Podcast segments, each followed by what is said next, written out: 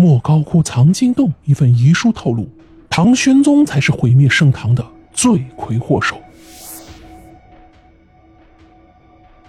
唐朝啊，是个十分强盛的朝代，以至于在后世呢，盛唐成为唐王朝的代名词。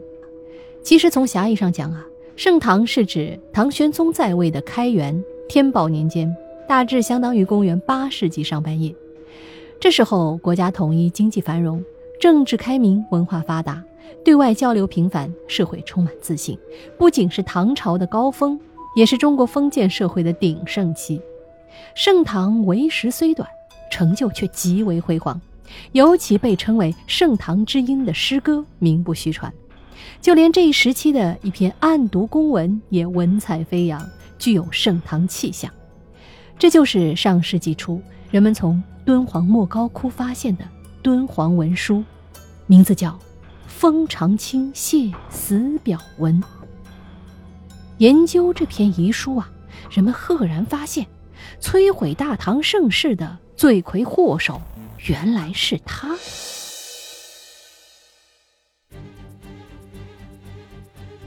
上个世纪初，甘肃敦煌莫高窟藏经洞里发现了一批珍贵的文书。由于当时正值晚清，清政府完全意识不到这些文书的价值，导致大量国宝级的文字资料流失海外，其中有一大批流入法国。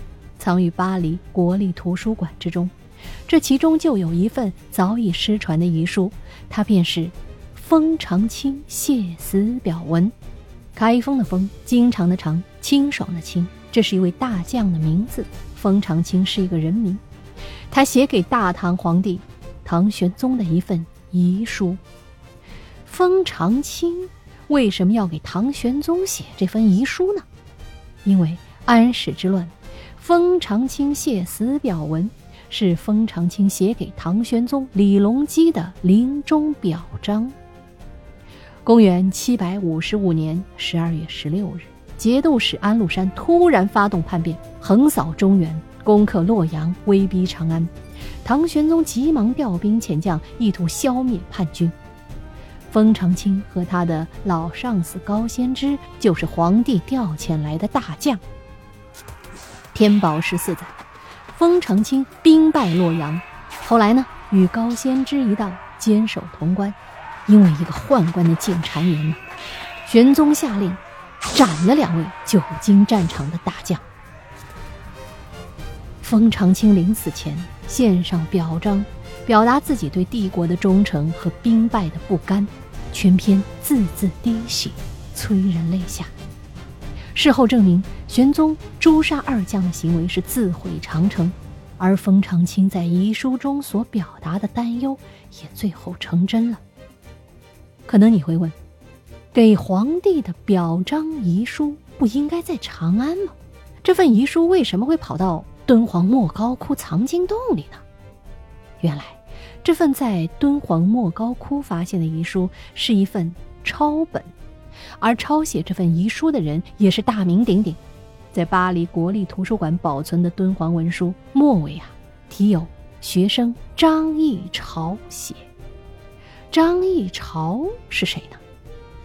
张议潮啊，是唐代后期的名将，领导了沙州等地人民起义，收复了河西十一州，摆脱了吐蕃贵族的统治。张议潮从小就胸怀大志，对著名的爱国将领、偶像封长清十分的钦佩。在他十七岁的时候，亲手抄写了封长清死前上书给皇帝的最后一篇谏言，也就是《封长清谢死表文》。张议潮抄写这份遗书的时候，封长清已经死了六十多年了。这份表彰在安史之乱后。在历史上遗失了千年之久，后来在敦煌莫高窟的藏经洞，人们发现了他的抄本，最后流落海外。这就是这份遗书一千多年来的故事。一千多年前到底发生了什么事？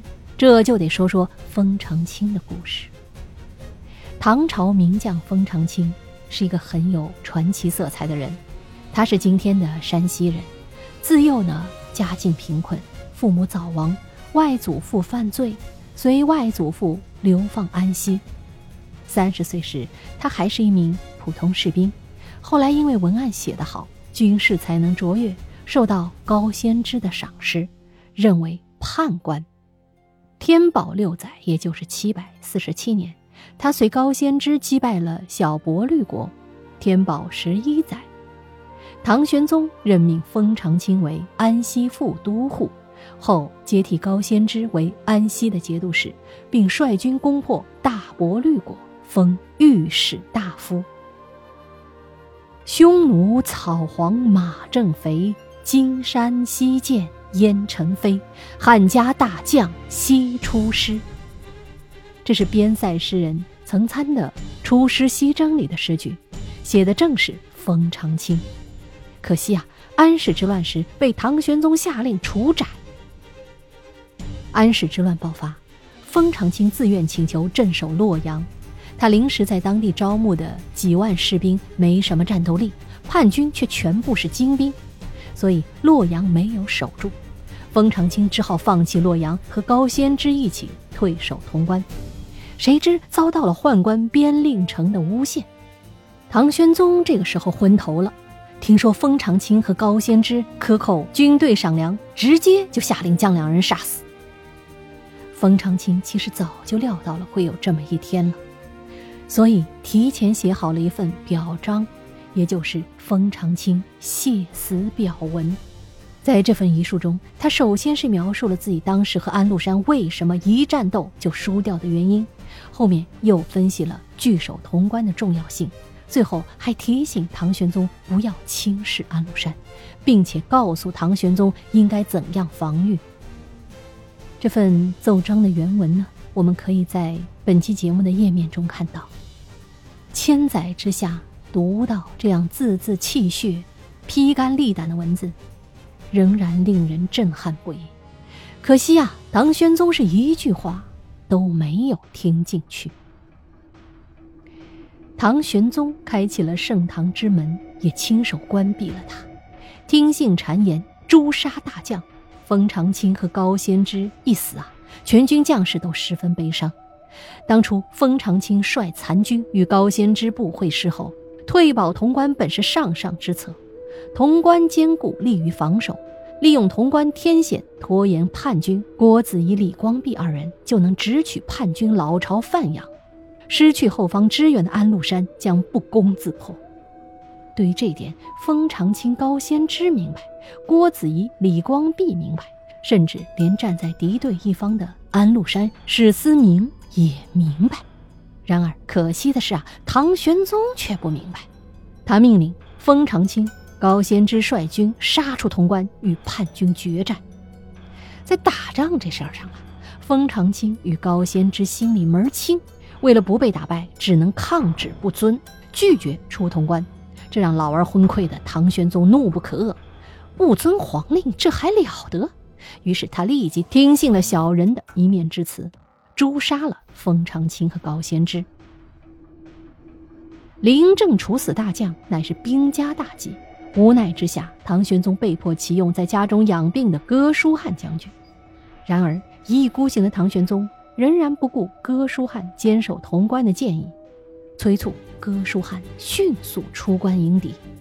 天宝十五载，阴历六月四日，哥舒翰痛哭出关。率军与叛军决战，结果一败涂地。安禄山带兵杀入关中，唐玄宗被迫逃亡蜀地，辉煌的盛唐就此一去不复返。如果说安禄山是结束盛唐的导火索，那么唐玄宗就是最大、最直接的帮凶。唐玄宗的瞎指挥，不仅让他跌落皇位，还导致后来对中国历史影响深远的藩镇割据。从此，中国封建文明从鼎盛转向了衰落。好，密室里的故事，探寻时光深处的传奇，目前为您讲述。我们下期再会。